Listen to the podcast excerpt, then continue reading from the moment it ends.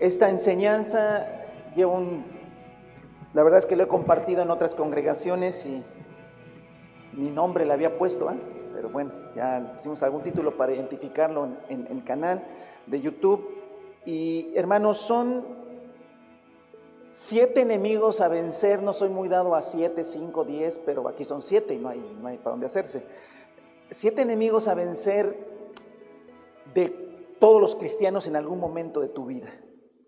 No se llama así tan largo, ¿no? Yo estoy agregando esta parte. Si no dice, hermano, ¿dónde está ese título tan largo, no? Siete enemigos a vencer, pero yo lo que le quiero decir es que son siete cosas que el Señor Jesús habló, que sí o sí te las vas a enfrentar en algún momento de tu vida en Cristo Jesús. Probablemente ya las has enfrentado. Y probablemente, si no las has enfrentado, las tendrás que enfrentar en algún momento de tu vida en Cristo Jesús. Y hermanos, el Señor dice que debemos salir vencedores. Amén. Versículo 4, por favor. Eh, dice así la palabra del Señor eh, de la siguiente manera. Le voy a pedir antes de que vayamos leyendo, para que vayamos avanzando en la enseñanza, eh, que en esta primer parte usted vaya identificando los, la manera en que Jesús se presenta, la manera en que Jesús se presenta, ¿sale? Entonces, eh, y vaya usted identificando las diferentes formas en que Jesús eh, se hace presente o se revela a, a Juan específicamente, pero también a todos nosotros. Dice así, yo, Juan, escribo a las siete iglesias que están en la provincia de Asia. Gracia y paz a ustedes de parte de aquel que es y que era y que ha de venir, y de parte de los siete espíritus que están delante de su trono, y de parte de Jesucristo, el testigo fiel, el primogénito de la resurrección y el soberano de los reyes de la tierra, al que nos ama y que por su sangre nos ha librado de nuestros pecados, al que ha hecho de nosotros un reino sacerdote al servicio de Dios su Padre a Él sea la gloria y el poder por los siglos de los siglos. Amén. Miren que vienen las nubes y todos lo verán con sus propios ojos, incluso quienes lo traspasaron. Y por Él harán lamentación todos los pueblos de la tierra. Así será. Amén. Yo soy el alfa y el omega, dice el Señor Dios, el que es y que era y que ha de venir, el Todopoderoso. Yo, Juan, hermano de ustedes y compañero en el sufrimiento, en el reino y en la perseverancia que tenemos en unión con Jesús, estaba en la isla de Patmos por causa de la palabra de Dios y del testimonio de Jesús. En el día del Señor vino sobre mí el Espíritu y oí detrás de mí una voz fuerte como de trompeta que decía, escribe un libro lo que veas y envíalo a las siete iglesias, a Éfeso, a Esmirna, a Pérgamo, a Tiatira, a Sardis, a Filadelfia y a la Odisea. Me volví para ver de quién era la voz del que me hablaba, y al volverme vi siete candelabros de oro. En medio de los candelabros estaba alguien semejante al Hijo del Hombre, vestido con una túnica que le llegaba hasta los pies y ceñido con una banda de oro a la altura del pecho. 14. Su cabellera lucía blanca como la lana, como la nieve, y sus ojos resplandecían como llama de fuego. Sus pies parecían bronce al rojo vivo en un horno, y su voz era tan fuerte como el estruendo de una catarata. En su mano, en su mano derecha tenía siete estrellas y de su boca salía una aguda espada de dos filos. Su rostro era como el sol cuando brilla en todo su esplendor. Al verlo caía a sus pies como muerto, pero él, poniendo su mano derecha sobre mí, me dijo, no tengas miedo, soy el primero y el último y el que vive. Y estuve muerto, pero ahora vivo por los siglos de los siglos. Y tengo las llaves de la muerte y del infierno. Escribe pues lo que has visto, lo que sucede ahora y lo que sucederá después. Esta es la explicación del misterio de las siete estrellas que viste en, mi mano derecha y de los siete candelabros de oro. Las siete estrellas son los ángeles de las siete iglesias y los siete candelabros son las siete iglesias. Tome su lugar, por favor. Como le dije, vamos a iniciar con una de tres pláticas sobre siete cartas que eh, eh, el, Señor Jesucristo, el Señor Jesucristo directamente, ¿verdad? Eh, ya el Señor Jesucristo exaltado, obviamente, envía a siete congregaciones ubicadas en, en, aquel tiempo en Asia Menor, así se le conocía, lo que es hoy actualmente Turquía.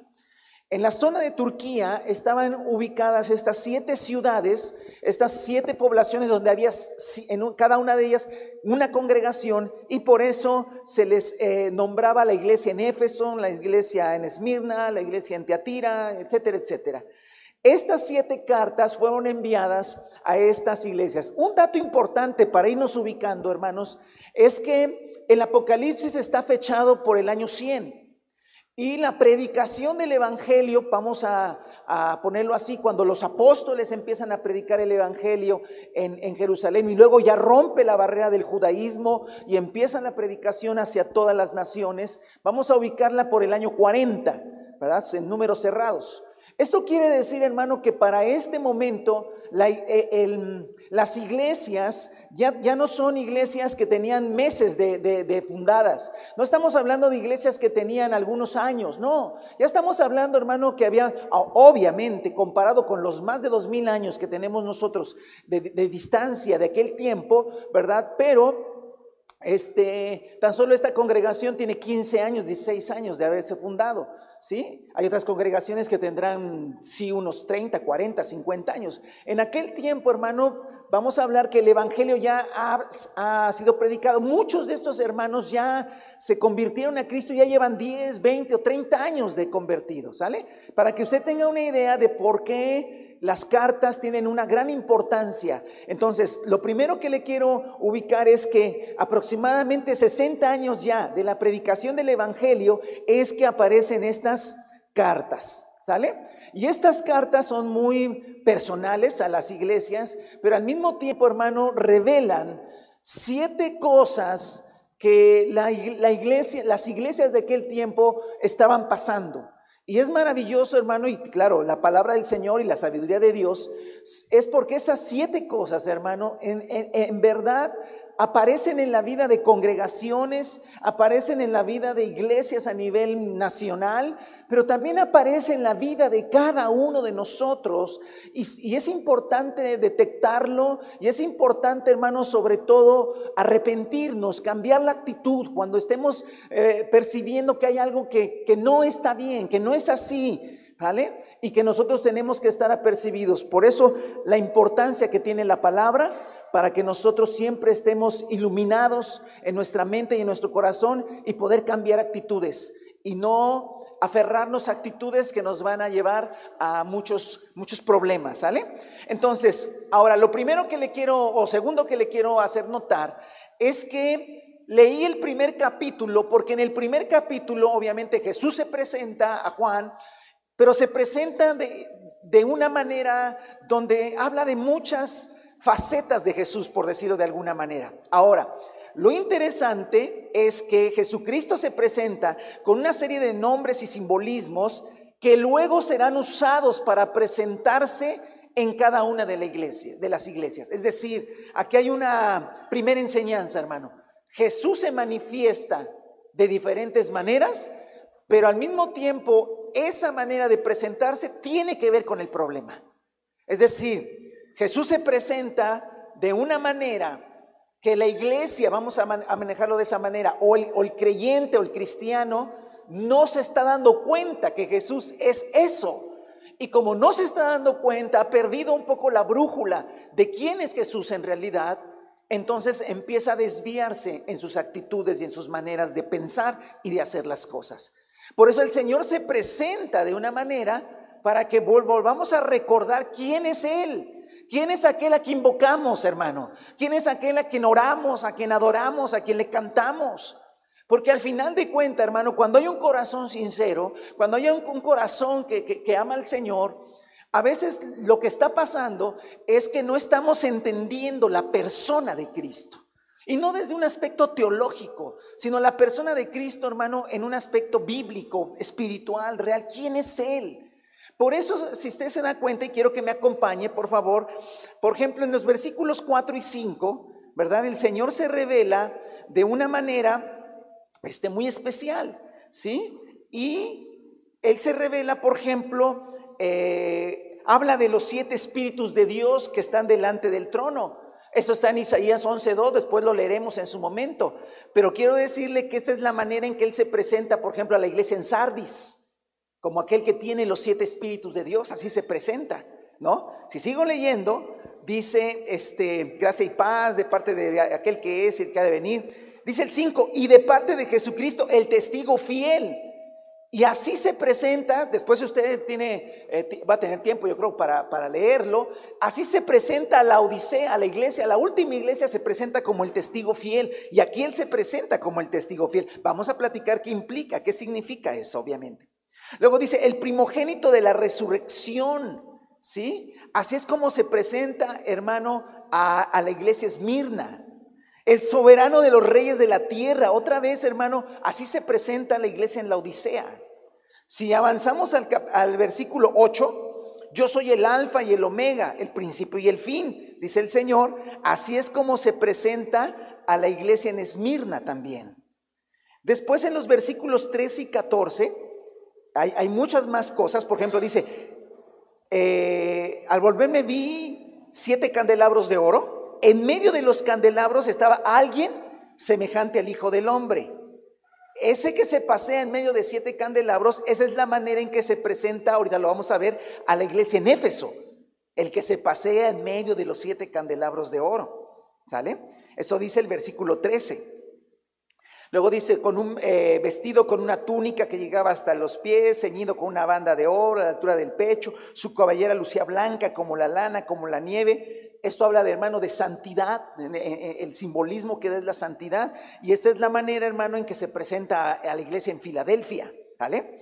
Si seguimos leyendo, eh, el versículo 14 al final dice, sus ojos resplandecen como llama de fuego. Y sigo leyendo al 15, y sus pies parecían bronce al rojo vivo en un horno. Esta, esta frase, hermano, es la manera en que él se presenta a la iglesia en Tiatira.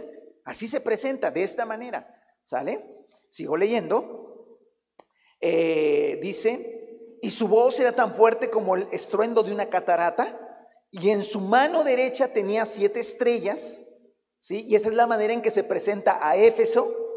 Y luego dice, y de su boca salía una aguda espada de dos filos, ya sabemos que es símbolo de la palabra. Interesante, hermano, que de esta manera se presenta la iglesia en Pérgamo, y lo vamos a ver en su momento.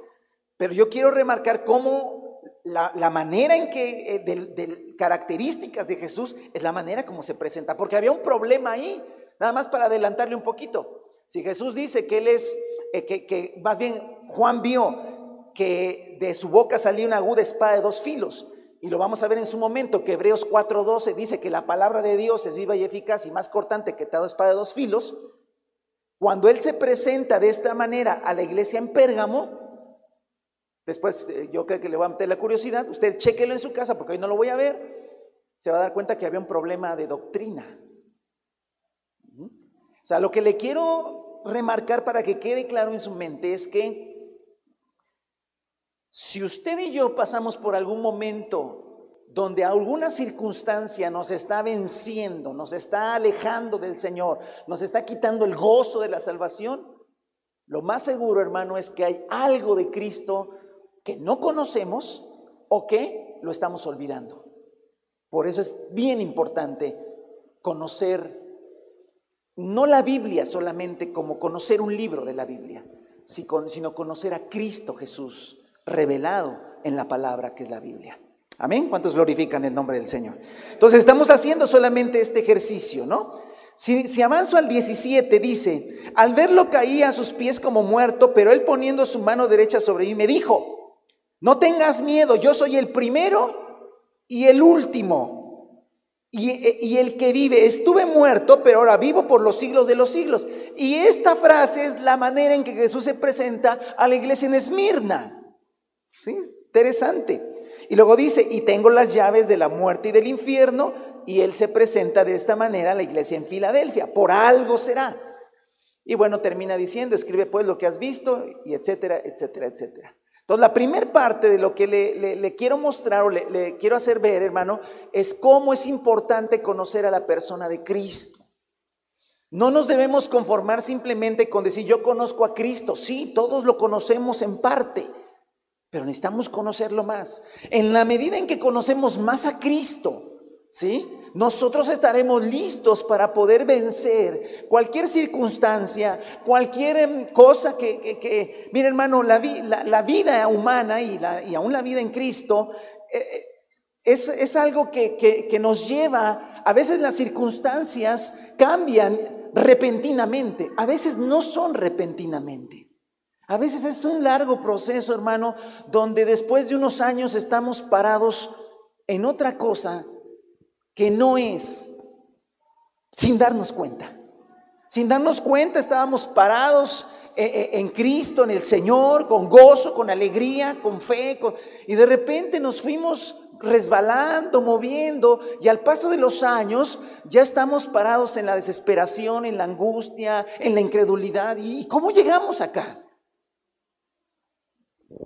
Necesitamos una y otra vez personalmente conocer a Jesús. Por eso la, cuando Jesús se revela en Apocalipsis, hermano, no es algo simplemente para aprendernos de memoria y, memorizar, sino conocer realmente los simbolismos y la manera en que Jesús se está presentando a las iglesias. Porque de la manera en que se presenta es como vamos a salir adelante de cualquier circunstancia.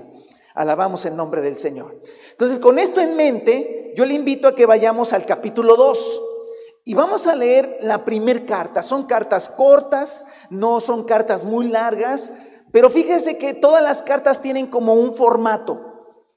Eh, el formato básico que yo encontré es, primero Cristo se presenta de alguna manera, como lo he estado diciendo. Se presenta como el que tiene las siete estrellas, se presenta como el primero y el último, el que tiene una aguda espada dos filos, el que tiene los ojos como, etcétera. Se presenta a cada congregación de diferente manera. Luego de presentarse el, el Señor Jesús, el Señor reconoce, manifiesta virtudes espirituales, virtudes espirituales. Es decir, iglesia, yo conozco que tú tienes esto, eh, tienes instalado esto, lo tienes revelado, lo muestras en tu vida. Llama la atención, hermano, que solamente de siete cartas, cinco tienen virtudes espirituales. Hay dos que de plano no tienen nada que reconocer el Señor Jesús. Es, fuerte eso. Después de reconocer las virtudes espirituales, viene, un, viene una tercera sección en todas las cartas, que es el Señor marca defectos espirituales, carencias espirituales. Marca el Señor carencias espirituales. Vuelve a llamar la atención, hermano, que de las siete cartas, solamente dos iglesias no tienen o no les manifiesta el Señor carencias espirituales. Después de, que Cristo se presenta como y, exalta o marca virtudes espirituales y también marca defectos espirituales, vienen exhortaciones de Jesús.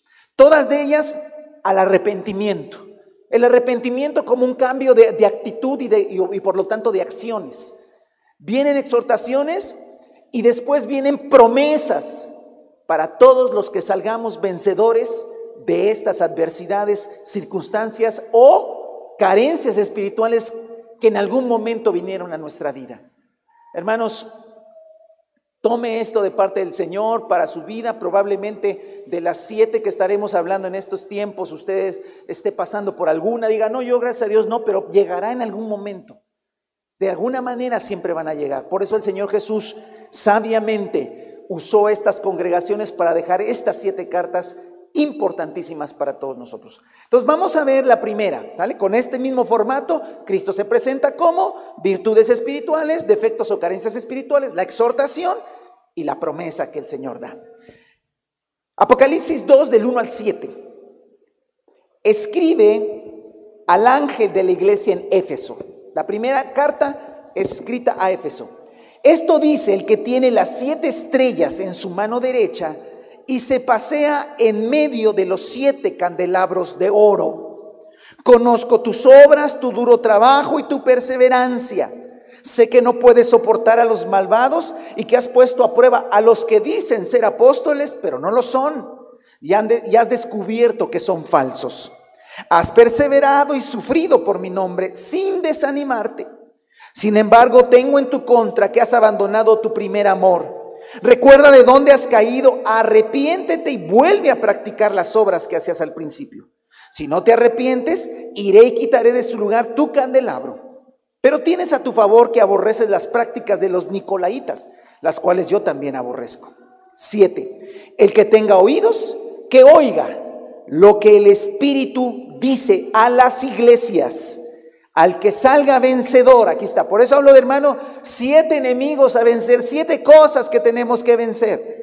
El que salga vencedor, le daré derecho a comer del árbol de la vida que está en el paraíso de Dios. Hermano, todas las promesas que el Señor hace en los capítulos 2 y 3 están, en los, están reveladas en los capítulos 20, 21 y 22 de, de Apocalipsis. Ya lo vimos por eso. No son cosas extrañas a lo, que estamos leyendo, a lo, ya lo vimos. Entonces, hermano, siguiendo esta secuencia, el Señor se manifiesta como el que tiene las siete estrellas en su mano y se pasea en medio de los siete candelabros. Eh, ¿Cuál es el simbolismo de esto? Bueno, en el capítulo 1 Jesús lo dice en la parte final. Dice, esta es la explicación, estoy leyendo el capítulo 1, versículo 20. Tome su Biblia, por favor, sígame con su Biblia. ¿Vale? Siga con su Biblia, hermano. Esa es la explicación, el misterio de las siete estrellas que viste en mi mano derecha y de los siete candelabros de oro.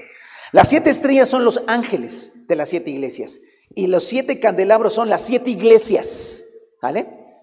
Eh, ¿Quiénes son entonces? Bueno, dice que Jesús, cuando Juan lo vio, tenía siete estrellas en su mano y, y se paseaba en medio de siete candelabros de oro. Obviamente eran los candelabros tipo este Antiguo Testamento de siete brazos y Jesús se paseaba en medio de ellos. Es un simbolismo. Ya, ya él se revela diciendo, yo soy el que tiene las siete estrellas en su mano y se pasea en medio de los siete candelabros. Hermano, y, él, y, quisiera ubicarme para, para no distraerme tanto en, en qué son los siete candelabros. Son las siete iglesias. ¿Esto qué quiere decir, hermano? Que Jesús se pasea en medio de la iglesia, de las iglesias. Y el Señor conoce a su iglesia. ¿Cuántos alaban el nombre del Señor? El Señor conoce a su iglesia. Por eso que tú le vayas a reportar al Señor cosas, ya llegaron atrasadas las noticias, ¿no? Porque Él las conoce, porque Él se pasea en medio de su iglesia. Él sabe lo que está haciendo su iglesia o lo que no está haciendo su iglesia. Y obviamente no estamos hablando, hermano, de un edificio, porque el Señor no se pasea en los edificios, sino se pasea en medio de todos nosotros que somos iglesia. Entonces el Señor conoce lo que estamos haciendo, conoce, hermano, eh, si estamos realmente comprometidos con la obra del Señor, si realmente estamos trabajando para el Señor, si realmente no estamos nosotros haciendo las cosas como corresponde. El Señor lo sabe, lo conoce. Por eso cuando Él se revela a, la iglesia en Éfeso, se revela como el que tiene las siete estrellas y se pasea en medio de las siete iglesias. Ahora, hermano, es interesante como el Señor dice, yo conozco, por, por eso, porque Él se pasea, conozco tus obras. Versículo 2, conozco tus obras, ahí están las virtudes espirituales, tu duro trabajo y tu perseverancia. Amados, por lo que dice aquí, la congregación en Éfeso era una congregación muy trabajadora en la obra de Dios. Porque aquí dice que tenía obras. No era una cuestión nada más de fe. La fe sin obras está muerta, ya lo sabe usted. No somos salvos por obras, somos salvos por fe, pero la fe sin obras está muerta. Amado hermano, primer mensaje para todos nosotros. Sí, somos salvos por la fe, sí, pero la verdadera fe va a producir qué? Obras, va a producir trabajo. Esta iglesia no tenía ese problema. Tenía obras, tenía trabajo y además, hermano, eran perseverantes, perseverantes. Es decir, no era una iglesia de gente desanimada. Aquí no hay, hermano, desánimo. Aquí no hay, ya no quiero seguir adelante. No, era una iglesia, hermano, trabajadora, duro trabajo y perseverancia. Características, hermano, de una iglesia verdadera. Amén. Luego dice otras características. Sé que no puedes soportar a los malvados. Si era una iglesia, hermano, que no consentía eh, el pecado, que no consentía, hermano, que, que, hubiera pecado en la iglesia, como si en Corinto lo estaban soportando, estaban aceptando que hubiera pecado. En Éfeso no, eran celosos de la santidad. Entonces, hermano, es una iglesia trabajadora, que no era una iglesia pasiva, no era una iglesia, hermano, que estuviera de brazos cruzado sin hacer nada. Aparte era una iglesia perseverante, no era de gente que tantito sí, tantito no, sino realmente estaba duro y duro trabajando. Pero aparte, hermano, era una iglesia celosa de la santidad. Y luego dice, y que has puesto a prueba a los que dicen ser apóstoles, pero no lo son. Hermano, en aquel tiempo, estamos hablando del año 100, eh, obviamente no se tenían para nada, nada que ver con lo que hoy vivimos nosotros, ¿verdad? Entonces en las iglesias de aquel tiempo, pues llegaban, llegaban a las iglesias, hermano, gente que decía ser profeta, apóstol, evangelista, maestro, ¿verdad? Y pues la iglesia pues los, los aceptaba, los recibía, pero obviamente, hermano, había iglesias como la iglesia en Éfeso que probaba a los que se decían ser apóstoles y descubría, sabía, se daba cuenta que no. Entonces, escuche, hermano, era una iglesia que también tenía conocimiento de la palabra, discernimiento espiritual, vamos a ponerlo de esa manera, para darse cuenta que en realidad era un falso, que era un falso. Eso es una iglesia, hermano, que...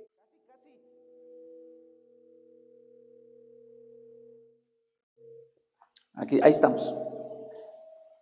Listo. No, los efectos especiales eran más al rato, pero bueno, se nos adelantaron un poco. Este, Hermano, es una iglesia que, en este sentido, pues uno diría, oiga, ¿dónde, dónde, está esa iglesia para, para irme a congregar allá? ¿No? Es una iglesia trabajadora, una iglesia perseverante. Hay nada de que los hermanos andaban desanimados, nada de que ya no querían venir a la reunión. No, no, estaban ahí puestos como ustedes, nueve y cuarto, ya estaban ahí. ¿Vale? Pero hermano, aparte de eso, repito, eran gente que era celosa de la santidad y aparte no eran, no eran ingenuos, no eran neófitos, no conocían la palabra, conocían lo que y discernían, hermano, que eran falsos apóstoles, como también había verdaderos apóstoles. No puede haber falsos si no hay verdaderos. Dice, ya han descubierto que son falsos. Y luego el 3, hermano, has perseverado y aparte sufrían por el nombre del Señor. Se entiende, hermano, que era una iglesia como muchas de aquel tiempo que sufrían persecución, que sufrían eh, conflicto social, porque iban en contra de la cultura y de todo lo que ahí pasaba. Entonces, hermano, no eran una, no eran una congregación cobarde, no era una congregación este, que evitaba el, sufrimiento, que no, no, no, ahí estaban, ahí estaban y ahí estaban. Hermano, ¿qué le puedes pedir a una congregación así? Digo, sinceramente, ¿qué le puedes pedir? Hermano, tú y yo, nada. Pero el Señor Jesús, que se pasea en medio de las iglesias, ve otras cosas que nosotros no vemos. Y mire, entonces avanza la, la, el defecto, la carencia.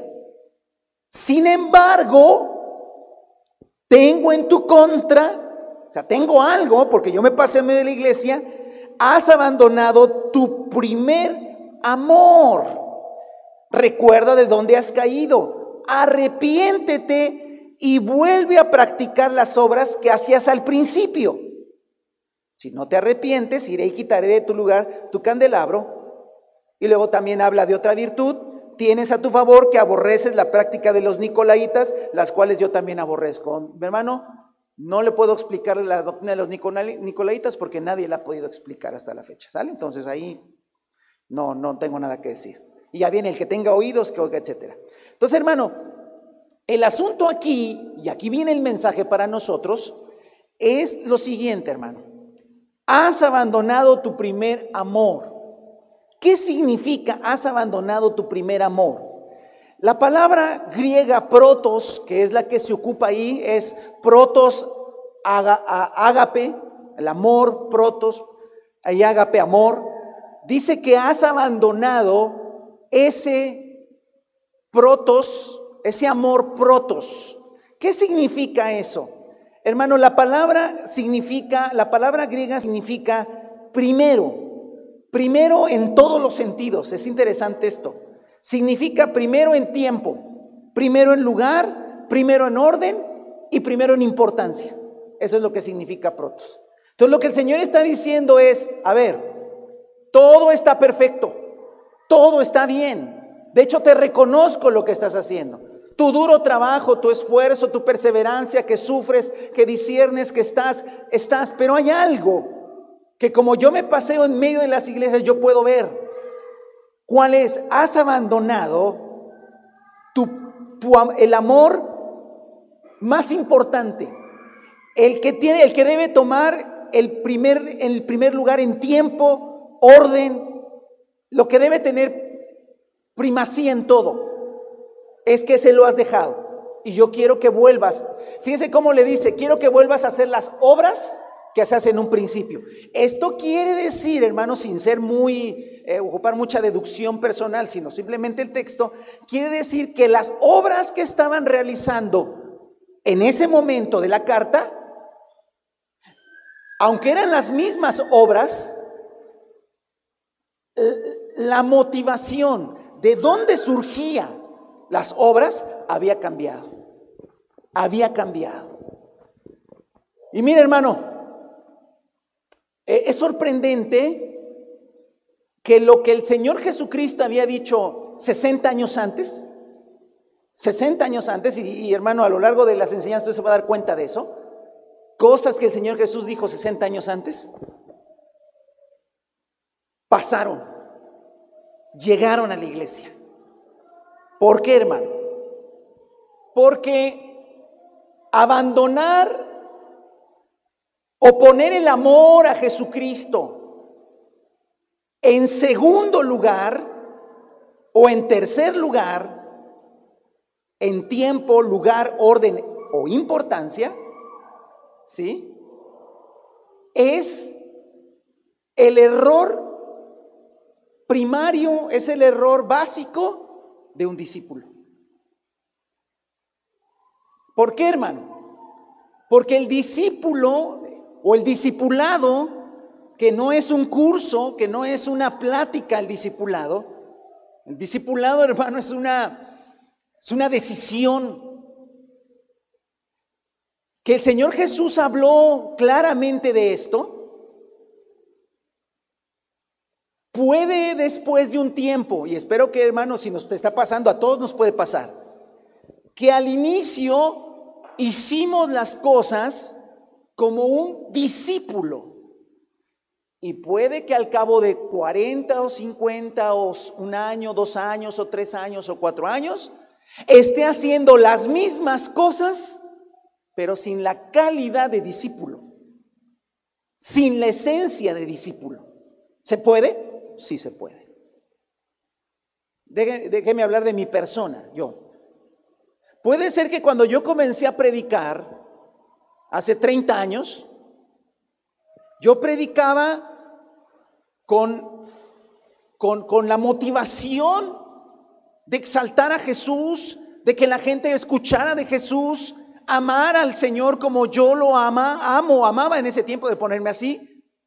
Pero al cabo de los años predicaba con muchos nervios, predicaba torpemente quizás, más de lo que torpeza que hoy tengo. Pero al cabo del tiempo, hermano, eh, eh, aprendí a predicar, aprendí a dar un mensaje, aprendí y empecé a ver, hermano, que, que ya no me era tan difícil.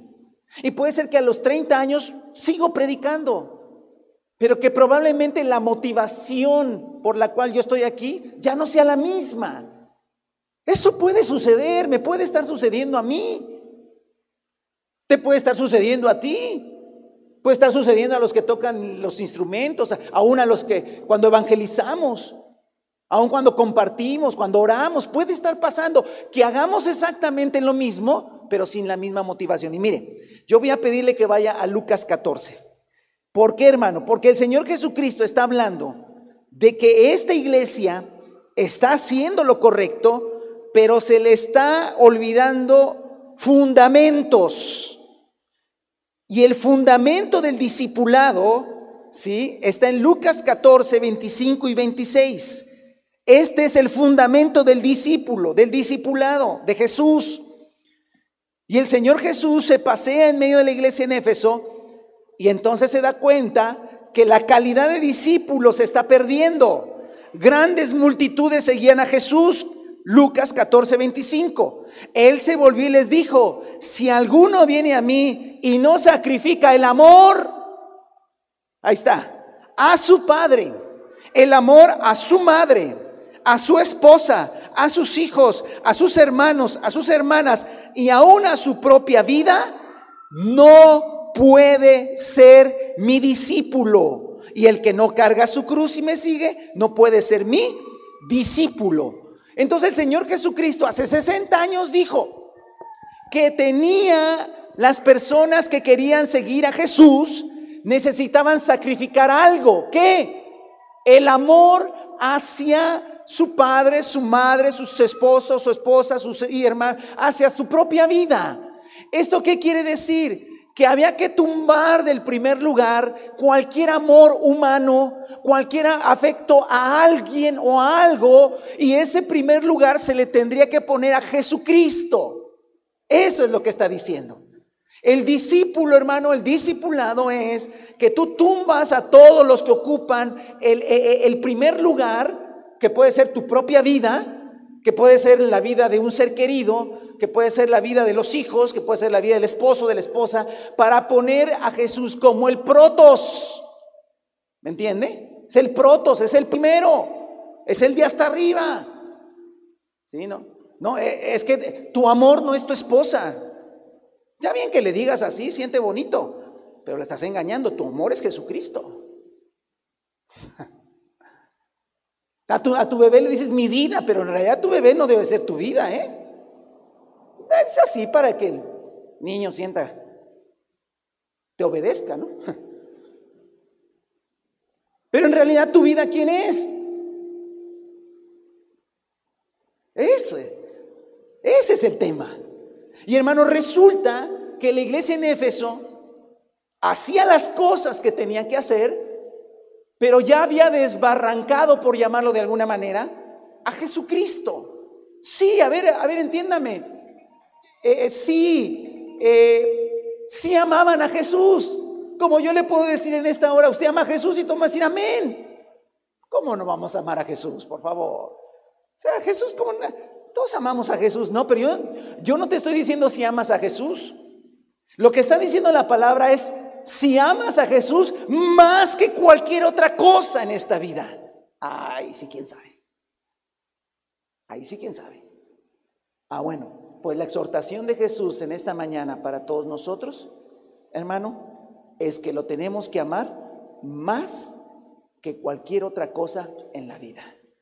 Y vaya que esta iglesia era una iglesia trabajadora. Y vaya que esta iglesia, hermano, era una iglesia eh, que sufría por él. Pero ¿cómo vas a sufrir por Jesús y no amarlo? A ver, no estoy diciendo, y es, quiero remarcarlo, porque sé, hermano, que ese es el engaño en muchos de nosotros. Amamos a Jesús, claro, claro. Hermano, a ver, uno puede amar a muchas personas. Yo amo a mi esposa, los amo a ustedes, eh, amo a mis hijos, amo a, mis hermanos en la carne, amo muchas cosas. Y entre esas cosas o esas personas está Jesús, Jesucristo. Sí, pero no estamos hablando de eso. Estamos hablando si el mayor amor, es decir, que todos pueden faltar, pero Él lleva el primero, el primero, se llama Jesucristo. Si esto es así, hermano, porque escúcheme, así fue en el principio de todos nosotros. Todos los que nos convertimos a Cristo y si alguien no ha entregado su vida a Cristo, tiene que empezar por ahí. ¿Cuál? Amar a Jesús por sobre todas las cosas. Porque si usted quiere decir, bueno, es que sí voy a entregarme a Jesús, pero yo quiero que mi mamá, que mi papá, que mis hermanos, que... No, no, no, no, no, no, no. Se olvídese, así no funciona. Jesús, yo te quiero seguir, pero déjame enterrar a mi padre. Deja que los muertos entierren a sus muertos. Jesús, te quiero seguir, no. o sea, al final de cuentas, la gente en aquel tiempo, como ahora, hermano, tiene que amar a Jesús por sobre todas las cosas siempre.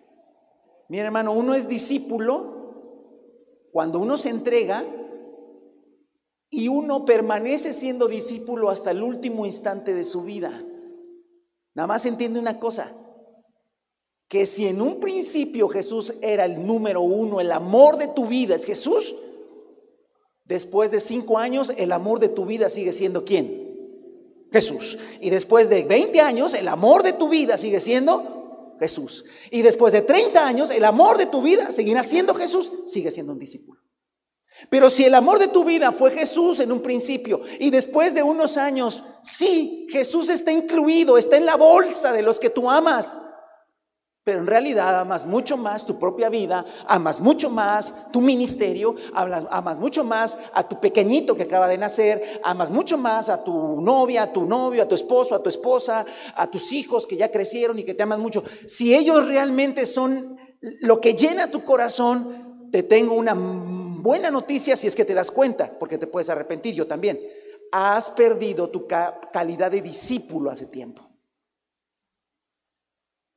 Miren, hermano, estábamos hablando del bautismo en estos últimos, con el grupo de Puntapié Inicial. Fíjese cómo decimos, yo me bauticé hace 30 años, como si el bautismo fuera un evento. Hermano, el bautismo es un evento que después se vuelve un estado. Yo vivo bautizado en Cristo. Usted también. Porque está sumergido en Cristo. ¿Me entiende? Ser discípulo no es algo que se hizo en un principio y que después se desaparece, hermano. Por eso estos mensajes, por eso el enemigo a vencer, ¿sabe cuál es, hermano? La rutina. La rutina, hermano, que va carcomiendo nuestra calidad de discípulos. Porque entonces las obras que hacemos y las cosas que hacemos empiezan a ser obras hechas sin la esencia de un verdadero discípulo, que es el amor al Señor. Es el amor al Señor. ¿Por qué estamos aquí, hermano? Estamos aquí, pues tal vez porque el pastor dijo nueve y media y ahí está duro y duro en el WhatsApp, hermano, anótense, ya anótense, y pues ya anótense para que no estén moliendo la paciencia. Y bueno, voy a las de nueve y media porque después ya me queda todo el día para hacer cosas que quiero hacer. Está bien. La gran pregunta, hermano, es que nos tenemos que hacer es, tengan mucho cuidado con el desánimo. Hay gente que, hermano, hay creyentes, a ver,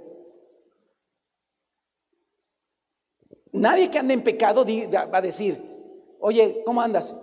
Ando adulterando. Eso, se guarda, se... Pero qué fácil decimos, es que ando desanimado. Como si fuera, no sé, hermano, ¿quiere que le diga una cosa?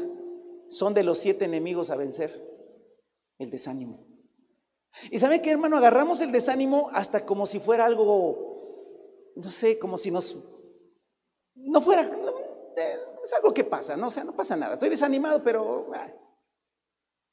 No, hermano, el desánimo es un enemigo que tenemos que vencer.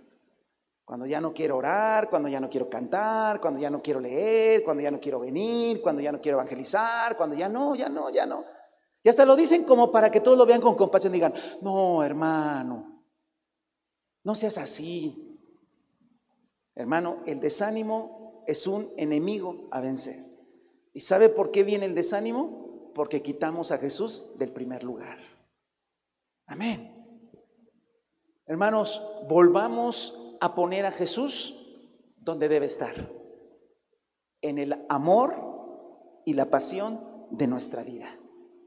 Y al que venciere, le daré derecho de comer del árbol de la vida que está en medio del paraíso de Dios. Yo les invito a que se pongan sobre sus pies. Vamos a orar. Yo quisiera parar tantito y orar al Señor, hermano. Orar al Señor. Y que tú y yo nos pongamos, hermano, delante de la presencia del Señor en la cual estamos y en realidad pesemos qué calidad de discípulo encuentra hoy este día el Señor. ¿Qué discípulo? No, hermano, es que yo le quiero contar que yo servía, pero es que pasaron tantas cosas que me fueron quitando. ahí está el problema. Ahí está el problema. Ahí está el problema, hermano. Que como pasaron tantas cosas y me dañaron y me hicieron y ves cómo tú eres el número uno en tu vida. Te hicieron, te dijeron, ya no es igual, no te valoraron, ¿eh? no te tomaron en cuenta, tú hacías en un principio, pero hubo quien hasta criticó lo que hiciste. ¡Hey! ¿Ya te diste cuenta que tú estás sentado en el número uno? Y que como todo gira alrededor de ti, de lo que tú sientes, de lo que tú piensas, de lo que a ti te pasó, de tu experiencia. Y por eso, ya, dijiste, no hago más, me siento. Ah, sí, ok, te aviso que has perdido tu calidad de discípulo. Porque los discípulos no se sientan. Los discípulos aman al Señor con todo su corazón y por ese amor sirven al Señor. ¿Qué te hicieron? Está bien, tú no importas. Yo no importo. ¿Que no valoraron lo que hiciste? Mejor, lo valorarán en el cielo. Que nadie, que, que, nadie este, se dio cuenta de lo que tú hacías, mejor. Que criticaron lo que tú hacías, no hay problema. O sea, hermano, como tú, a ver, si Jesús está en el, en, el trono de, de nuestra vida, Él es el importante. Y por lo tanto no hay problema. ¿Sabe dónde comienza el desánimo? En el egoísmo, cuando nosotros somos el centro. Que por qué, Señor, esto, que por qué lo otro, Padre, como si nosotros fuéramos los importantes y los importantes, el importante es Jesucristo. Le invito que esta mañana yo no sé, hermanos, no sé, yo sé que no soy un eh, pastor de cada rato quiero estar ahí llevándolo, pero sí es bueno, hermano, que reflexione cómo está hoy, hoy, julio del 2021, tu calidad de discípulo.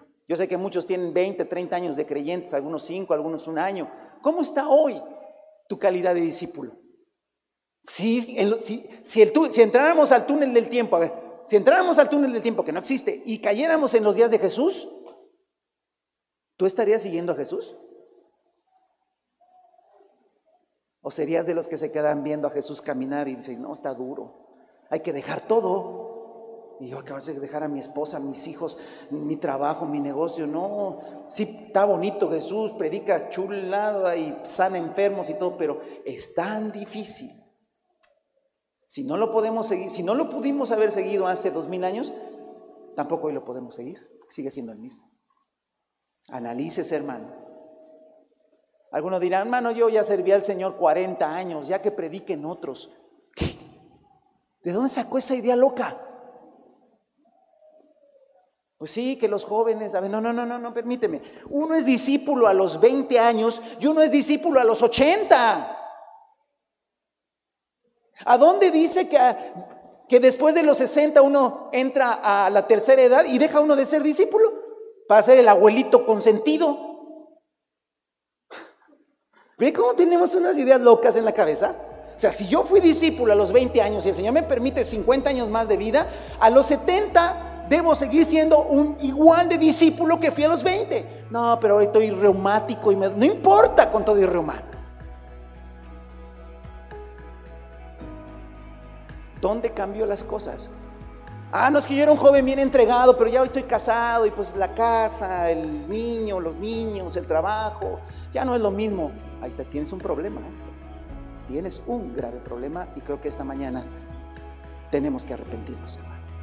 Deseche esos pensamientos, deséchalos. Te van a hacer grandes estragos en la vida. Vas a acabar, hermano, al rato hasta alejado del Señor. Te lo digo en el nombre de Jesús, hermano vas a acabar hasta alejado del Señor. Porque por haber dejado entrar cosas a tu cabeza que no deben entrar. Y lo único que debe estar en tu cabeza y en mi cabeza es que amamos al Señor Jesús por encima de todas las cosas.